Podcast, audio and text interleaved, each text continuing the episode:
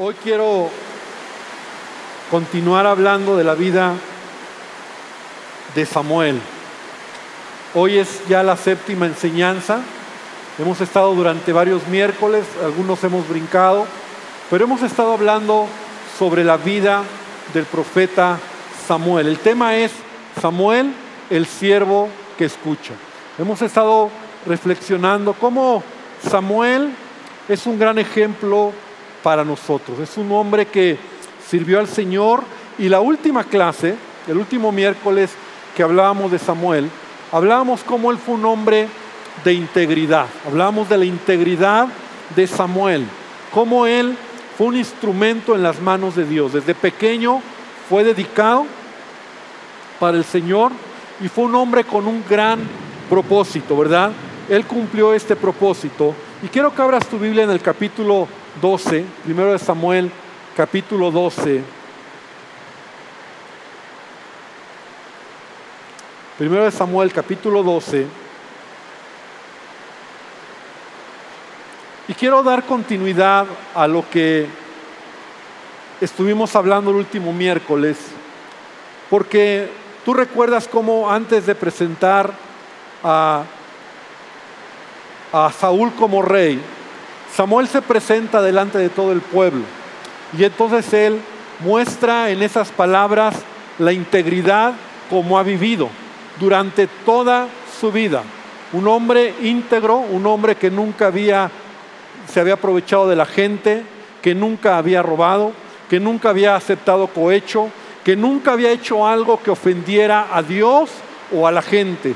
Y aún su forma de demostrar esa integridad es cuando Él le dice a todo el pueblo, ¿verdad? Si en algo yo les he fallado, si en algo yo he hecho algo malo, es el momento para que me lo digan y yo lo resarciré, yo lo pagaré, yo lo devolveré, yo pediré perdón, ¿verdad? Es un hombre muy íntegro. Entonces, lo último que él habla en este gran discurso es a partir del versículo 21. Quiero que pongas ahí tu mirada, primero de Samuel 12, 21, perdón, sí, 21 al 25. Y entonces Samuel dice, no os apartéis en pos de vanidades que no aprovechan ni libran, porque son vanidades. Pues Jehová no desamparará a su pueblo por su grande nombre, porque Jehová ha querido haceros pueblo suyo. Así que, lejos sea de mí que peque yo contra Jehová, cesando de rogar por vosotros.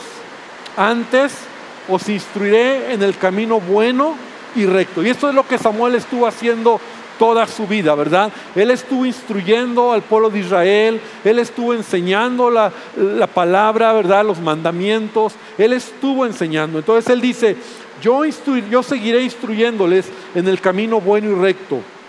Versículo 24, solamente temed a Jehová y servirle de verdad con todo vuestro corazón, pues considerad cuán grandes cosas ha hecho por vosotros. Mas si perseveraseis en hacer mal, vosotros y vuestro rey pereceréis. Y estas son como las últimas palabras que Samuel da al pueblo de Israel. En él encontramos el corazón de Samuel, un hombre que caminó con integridad, que intercedía por el pueblo de Israel, que enseñaba la ley, que enseñaba los principios, un hombre que les enseña y les dice, continúen sirviendo al Señor. Si ustedes se alejan de Dios, Dios se va a alejar de ustedes. Si ustedes dejan a Dios, Dios entonces los va a dejar. Pero yo quiero que hoy aprendamos algo más de la vida de Samuel. Yo quiero que hoy podamos profundizar un poco más sobre Samuel como un hombre que yo puedo ver, y yo quiero hoy dar una enseñanza acerca de, de Samuel, como un hombre, y permíteme decirlo de esta manera, yo así lo veo, como un hombre de segunda línea. Samuel en la Biblia se presenta como un hombre, así le he puesto, ¿verdad? De segunda línea. Es decir, un hombre que sirve al Señor, un hombre que es instrumento en las manos de Dios, pero es diferente a muchos servidores o a muchos siervos del Señor. Y vamos a aprender hoy cómo en la Biblia encontramos que Dios nos ha llamado con funciones diferentes. Mira, 1 Corintios capítulo 12, versículo 18, dice el apóstol Pablo, hablando acerca de la iglesia, hablando acerca de que la iglesia es el cuerpo de Cristo, el apóstol Pablo dice, mas ahora Dios ha colocado los miembros, cada uno de ellos, en el cuerpo como Él quiso. Y quiero que reflexiones conmigo en esta escritura. Dios ha colocado los miembros, cada uno de ellos, en el cuerpo. ¿Quiénes son los miembros del cuerpo de Cristo? Según lo que estamos leyendo aquí de Pablo. Cada uno de nosotros. Así Pablo está diciendo, somos parte del cuerpo, pero no todos son ojo, no todos son oído, no todos son pie, porque no podemos todos ser una sola cosa. Entonces, el apóstol Pablo trata de ilustrar la iglesia como el, como el cuerpo, como, como el cuerpo del ser humano, ¿verdad? Donde somos, tenemos diferentes miembros y cada uno tiene una función. Cada uno de nosotros tiene una función dentro del cuerpo de Cristo, pero lo que me quiero detener aquí es que es Dios, repite conmigo, Dios. Es Dios quien nos coloca a cada uno como Él quiere. O sea, es Dios quien te coloca en el cuerpo de Cristo, es Dios quien te pone con una función específica, es Dios quien te lleva en, lugares específicos para servirle. Y yo quiero que hoy aprendamos esta verdad. Porque, sabes, a veces nosotros como creyentes, yo no sé si a ti te ha llegado a pasar, pero a mí me llegó a pasar, cuando nosotros a lo mejor vemos algún predicador, algún ministerio relevante, alguna, alguna persona que, que está siendo usada por el Señor, muchos decimos, yo quiero ser como Él. Y creemos, ¿verdad? Que haciendo o siendo como esa persona, entonces vamos a cumplir el propósito de Dios. A veces como creyentes nosotros caminamos de esa manera. Es decir, estamos mirando ministerios, estamos mirando gente que es usada por el Señor, que, que, su vida es relevante, que es una persona influyente, que ora por los enfermos y se levantan, que tiene unción, que tiene poder. Y cuando tú lo ves, muchos creyentes decimos, ah, yo quisiera servir al Señor y ser como Él. Y muchos dicen, yo quiero ser como esa persona. Yo recuerdo siendo hace ya muchos años, más o menos 30 años atrás, ¿verdad? Cuando Dios había puesto en mi corazón un llamado, yo eh, tenía hambre de buscar al Señor, tenía hambre de conocer más del Señor y cuando veía hombres, ¿verdad? O mujeres o personas que estaban al frente ministrando, predicando, que tenían unción, que tenían poder, entonces yo decía, ay Señor, yo quiero ser como ellos, yo quiero que tú me utilices de esa manera. Y era como una idea porque yo deseaba realmente servir a Dios. Realmente yo quería ser usado por el Señor, pero mira, el problema es que a veces nosotros nos casamos con la idea de que es el relevante, es el famoso, es yo quiero ser como David, ¿no? O yo quiero ser como Pablo, o yo quiero ser, no sé, como un hombre así poderoso para matar gigantes, para, para derribar eh, ejércitos, ¿verdad? Un guerrero. Y mira, la palabra de Dios nos enseña que cada uno de nosotros tenemos una función muy particular dentro del cuerpo de Cristo. Ahora, yo quiero que por un momento, ya hemos estudiado mucho de Samuel, pero Samuel, su ministerio es muy particular. Samuel no, aunque enfrentó grandes retos, pero Samuel no es como alguien que hace grandes milagros. No ves un milagro que Samuel haga.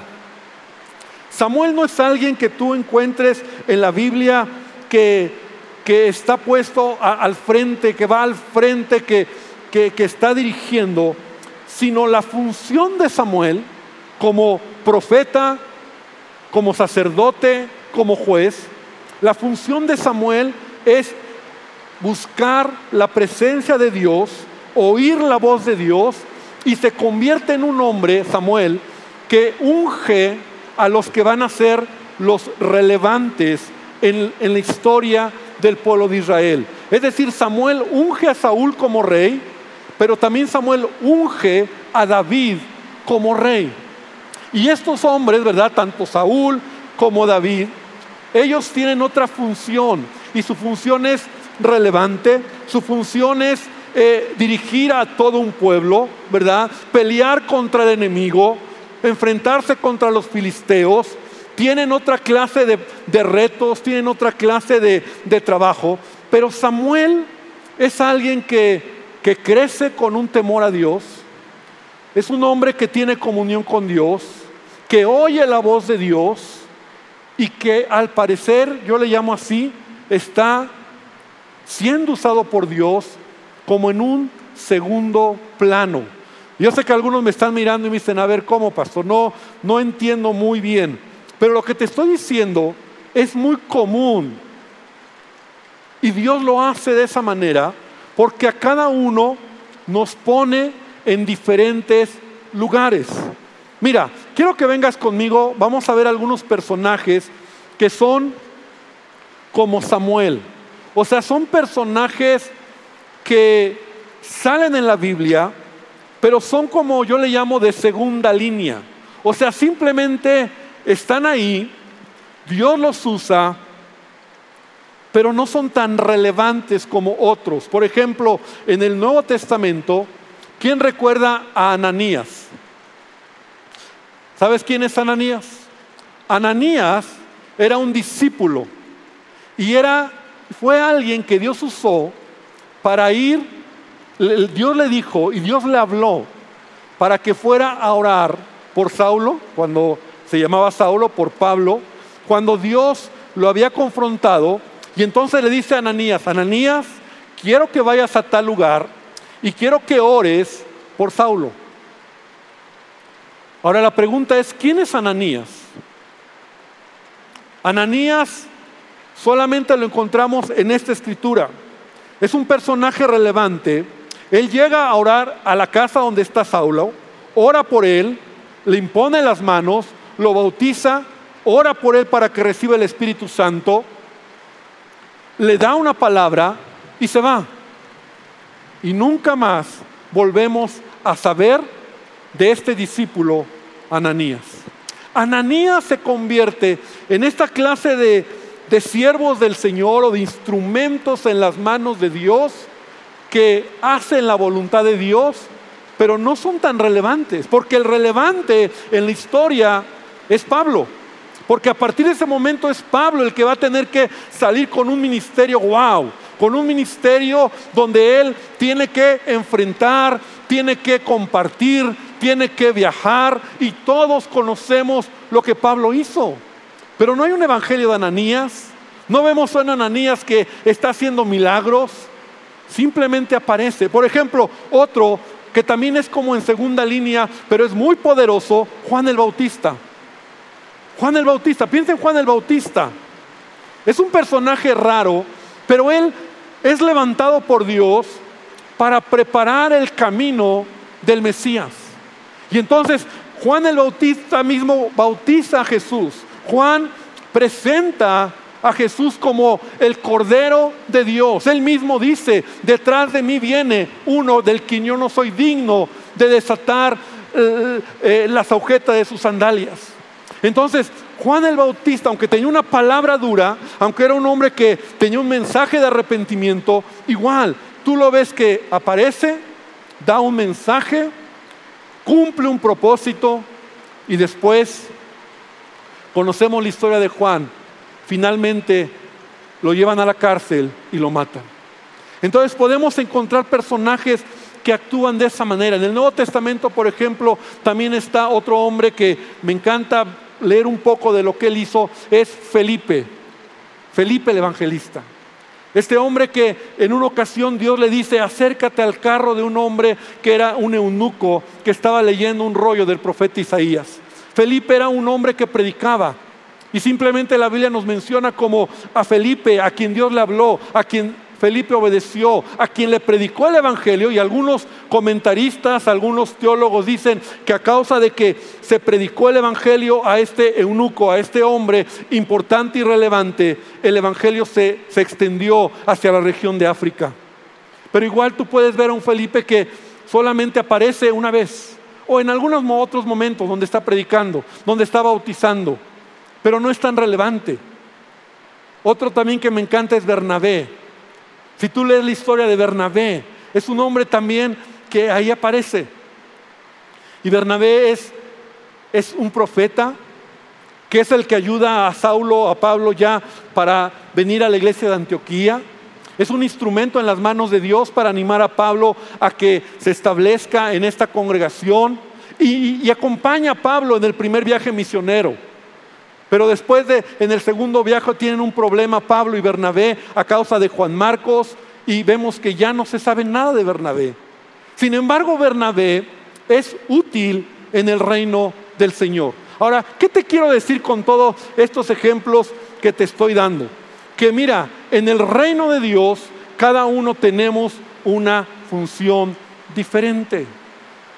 Y, y yo puedo ver a un Samuel que su función no es tan relevante en el sentido de ser como, como David o de ser como algún profeta, pero es un hombre que es un puente, es un instrumento en las manos del Señor. Y sabes, estos personajes o estas personas que Dios utiliza, que yo le llamo como en segunda línea, son muy útiles en el reino de Dios.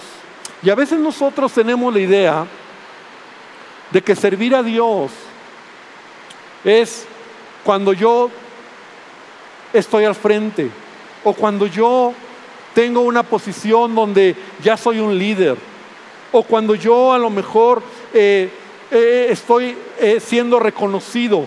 Sabes, incluso tristemente a veces muchos líderes han, han han creído o han dividido iglesias creyendo que esa es la manera en que Dios los está llamando porque hay que tomar una posición de primer lugar. Pero cuando tú entiendes lo que Dios hace en el reino y lo que Dios está haciendo con Samuel, entonces Samuel se convierte en un hombre que ama al Señor. ¿Cuáles son las características de esta clase de hombres que te acabé de mencionar? como Ananías, como Juan el Bautista, como Felipe, como Samuel mismo, como eh, Bernabé, su intimidad con Dios. La primera característica que yo encuentro es que tienen una estrecha intimidad con Dios que les permite escuchar la voz de Dios de una manera muy especial. Su, su vida está como tras bambalinas. Ellos se deleitan en la presencia de Dios. Ellos están buscando el rostro de Dios. Por lo tanto, tú puedes ver a un Samuel que era impresionante la exactitud como Dios le hablaba a Samuel. Cuando va a ungir a Saúl como, como rey, ¿verdad? La manera tan exacta como le dice que lo que va a suceder, lo que va a pasar, hacia dónde tiene que caminar, los hombres que se va a encontrar, lo que le va a pasar, es impresionante. Está diciéndole todo lo que le va a suceder porque Samuel es un hombre que ha aprendido a escuchar la voz de Dios. ¿Te acuerdas cuando fue con, con el padre de David? Cuando va a orar por el siguiente rey. Y entonces él se le presenta el primer hijo, ¿verdad? Y Samuel dice, ah, es él. Y Dios le dice, no es él. Y viene el segundo, tampoco es él. Y viene el tercero, tampoco es él. Y, Samuel oye la voz de Dios. Y Samuel todavía le dice a Isaí, ¿verdad? No hay otro hijo que tengas, porque no es ninguno de los que me has presentado. Y, el padre dice, ah, sí, por allá tengo al más pequeño cuidando las ovejas, pero él está chiquito, llámalo, porque es él al que tenía que ungir como rey. Entonces, esta clase de personas que a veces en el reino de Dios no son tan relevantes, y sabes, la iglesia a veces se ha ido solo por, por el que tiene fama, por el que tiene eh, nombre, por el, ah, yo quiero ser como Él y yo quiero ser el ungido. Pero sabes, esta clase de hombres y mujeres en la Biblia están ahí siendo instrumentos en las manos de Dios. Cuando nosotros no encontramos nuestro lugar en el cuerpo de Cristo, podemos estar queriendo llegar a un punto, a un lugar donde Dios no nos quiere. Y a veces ser un, una persona que está en segunda línea es donde Dios me quiere tener. O en tercera línea. Porque mira, en primer lugar estas personas, yo veo las características, son gente que tienen una intimidad con Dios, oyen la voz de Dios, en todos los casos ellos escucharon a Dios, ve a tal lugar, ve con tal hombre, y ellos obedecen. Segundo lugar, son gente que están a gusto con lo que les ha tocado. O sea, Samuel no se enojó porque iba a haber un rey. Samuel pudo haber dicho, ¿y por qué yo no soy el rey? Si yo he estado con ustedes tantos años, si yo tengo experiencia, si yo lo puedo hacer, ¿por qué piden un rey? Yo voy a ser su rey. Pero no. Samuel estaba contento con la posición que él tenía. Él no iba a arrebatar un puesto que no le correspondía. Entonces por eso te digo que a veces mucha gente cuando está fuera de su lugar, fuera de su posición, están buscando, ¿no? voy para allá y a ver si me dan algo, no, como no me lo dieron entonces acá, porque yo tengo que tener un lugar. Y, hoy la onda a veces en, la iglesia, en el cuerpo de Cristo es así, ¿no? como que, creyendo que siendo famosos o, teniendo relevancia o haciendo esto, entonces ya lo cumplí. No, hermano. A veces Dios te quiere en una posición para ser útil, para ser bendición. Y tenemos que estar contentos donde Dios nos ha colocado. Amén. Tenemos que estar contentos. Otro punto importante de esta clase de personas es que son extraordinarios para, para animar, para empujar, para enseñar, para discipular. Mira lo que Samuel dice, yo oraré por ustedes todo el tiempo. O sea, ve la carga de Samuel. Samuel era el que alguien dice, yo voy a estar con ustedes, pidiendo a Dios por ustedes y enseñándoles la palabra todo el tiempo que viva. Él era feliz enseñando, empujando a otros ministrando a otros. Entonces, esta clase de personas que a veces están en segunda línea son extraordinarios porque su, deseo no es llegar allá, sino empujar para que otros lleguen allá. Es como Pablo, ¿verdad? Ananías ora, ¿y quién es el que llegó? Pablo. Pablo es el que logró, Pablo es el famoso, Pablo es el que recorre toda Europa y hace predicando el Evangelio, Pablo es el instrumento en las manos de Dios. Ananías pudo haber dicho, Señor, ¿y yo qué?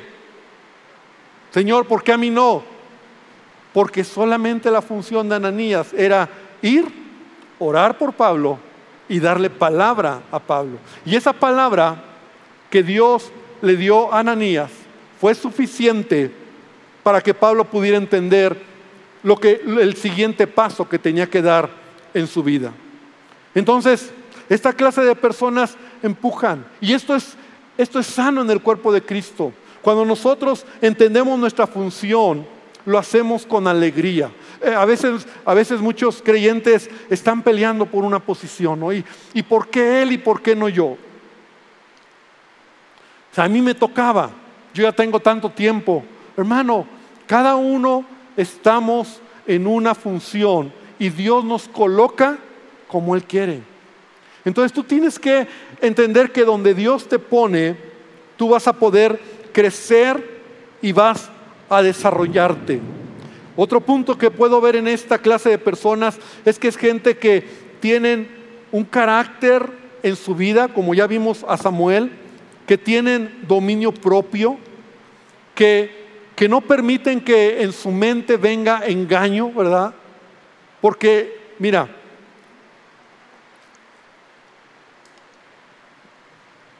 la falta de dominio propio, la falta de carácter en nuestra vida puede hacer que nuestra mente vengan engaños. Y, y, muchas personas empiezan a decir, ¿y por qué a mí no me, por qué a mí no me toca? ¿Por qué a mí no, Señor? Y entonces empezamos a desanimarnos.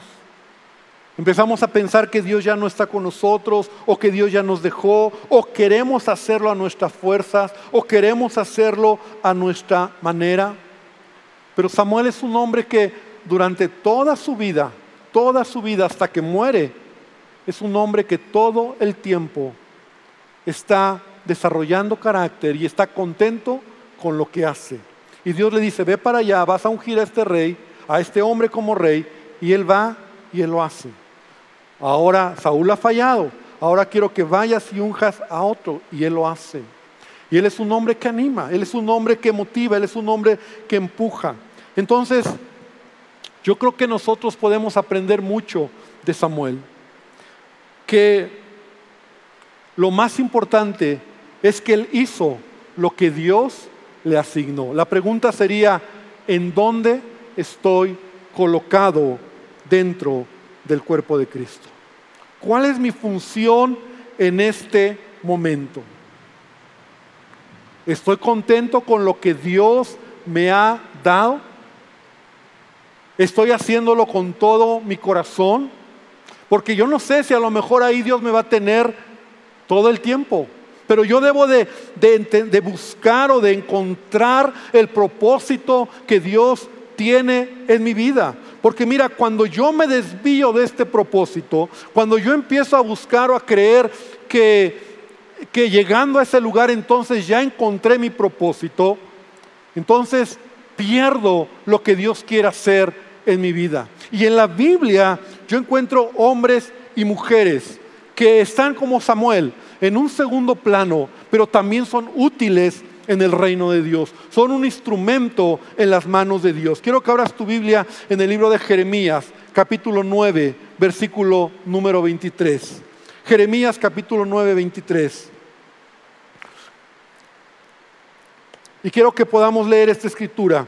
Y dice de la siguiente manera, así dijo Jehová, no se alabe el sabio en su sabiduría, ni en su valentía se alabe el valiente, ni el rico se alabe en, en sus riquezas, mas alabese en esto el que se hubiere de alabar. ¿Qué es lo que Dios está diciendo? Si en algo tú tienes que sentirte contento, si en algo tú tienes que eh, reconocer en tu propia vida o alabarte, es en entenderme y conocerme que yo soy Jehová. La palabra conocerme habla de intimidad con Dios. La palabra conocer a Dios es que tú y yo podemos entender el propósito de Dios en nuestra vida. ¿Para qué Dios me ha llamado? ¿En dónde estoy? ¿Cuál es lo que, qué es lo que Dios quiere que haga?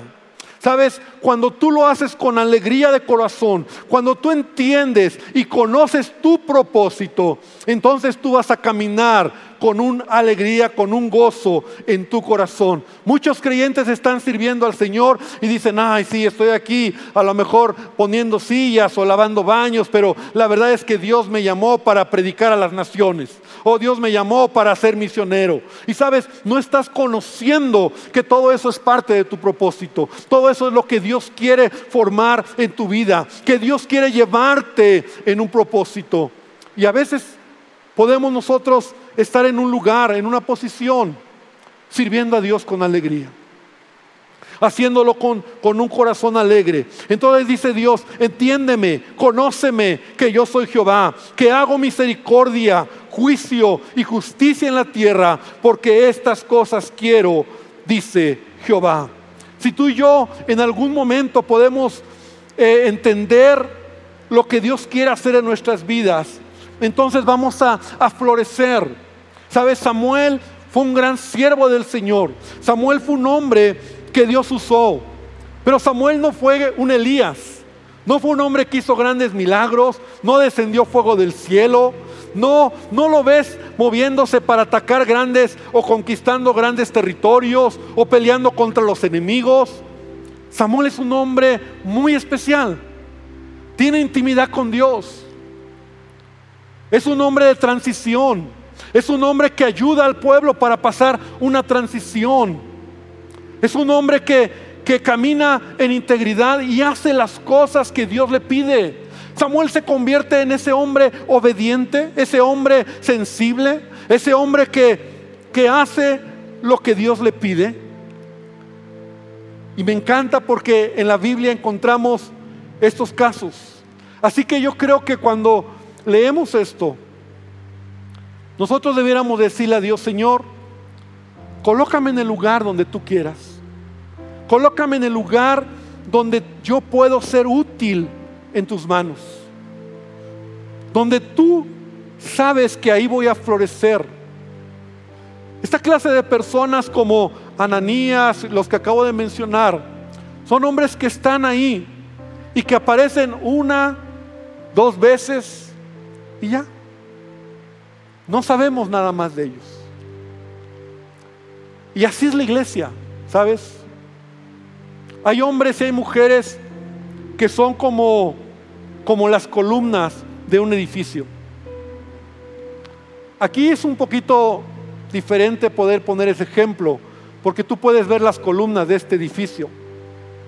Ahí están, ¿verdad? Marcadas las columnas. Pero cuando tú llegas a, un, a, un, a una casa, a veces tú no ves las columnas, pero ahí están.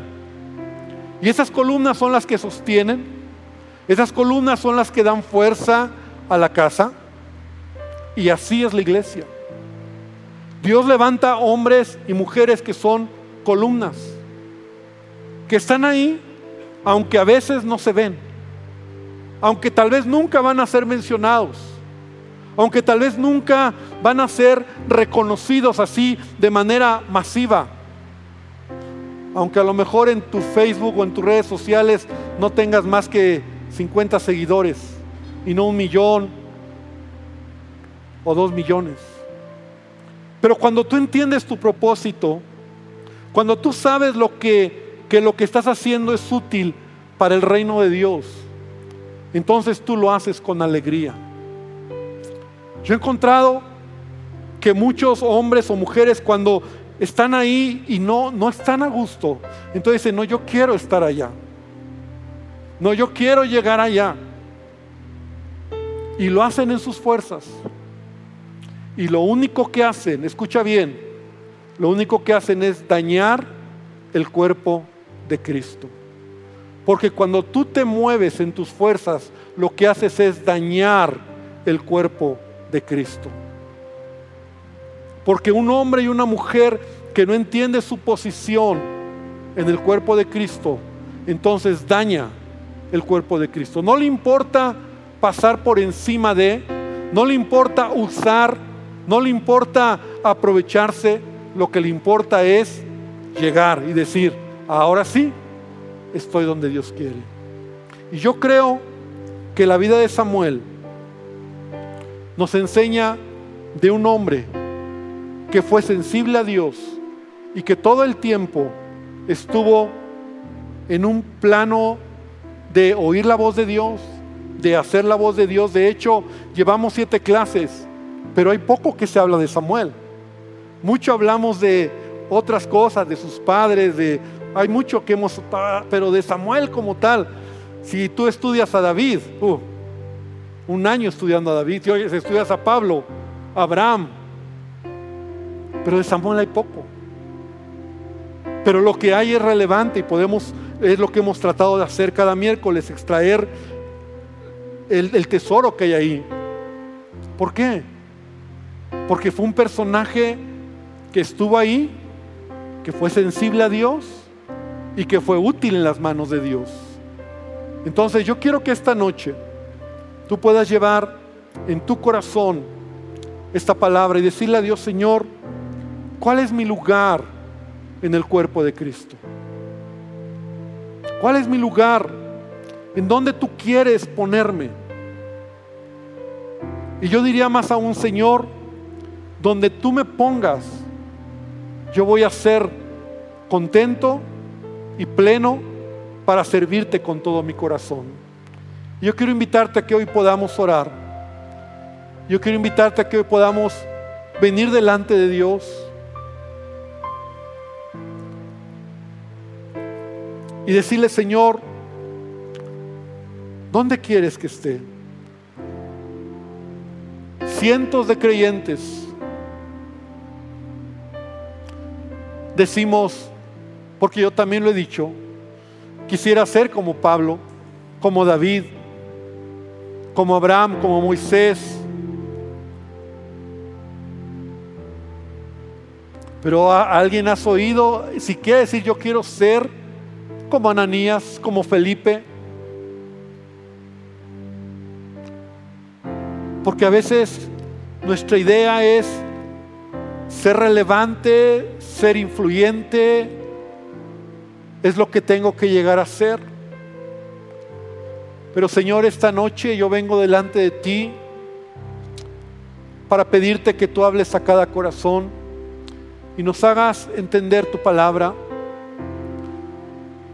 Que Dios tú, tú tienes hombres y mujeres colocados en diferentes lugares.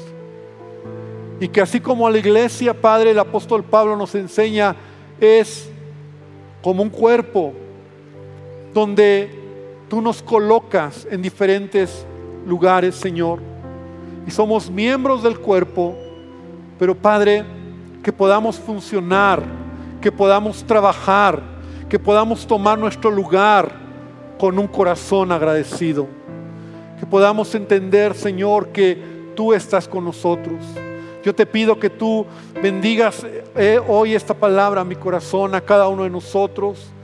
Y Dios, que podamos disfrutar lo que nos has dado, lo que tú quieres que podamos servirte, lo que tú quieres que podamos desarrollar. Como dices tú en tu palabra, Jesús, fieles en lo poco, fieles en lo que se nos ha dado, fieles en lo que tenemos. Y Padre, que anhelemos, que anhelemos hacer tu voluntad en todo lo que tú nos has dado. Te pido que bendigas a tu iglesia. Te pido que tú nos ayudes, Señor, para caminar en tu perfecta voluntad. Gracias te damos, Señor, por este tiempo y gracias porque a través de la vida de Samuel hemos estado aprendiendo, Dios, un hombre, un hombre que te escucha, un hombre que fue sensible, un hombre que caminó en obediencia y un hombre que no fue tan relevante, pero fue e hizo lo que tenía que hacer. Y fue un hombre que te agradó en su generación. Que así seamos nosotros, Padre, en el nombre poderoso de Jesús. Amén y amén, Señor. Gracias, Dios. Amén. Y que Dios nos permita, hermano, a cada uno de nosotros entender lo que Él quiere en nuestras vidas. Que Dios te bendiga.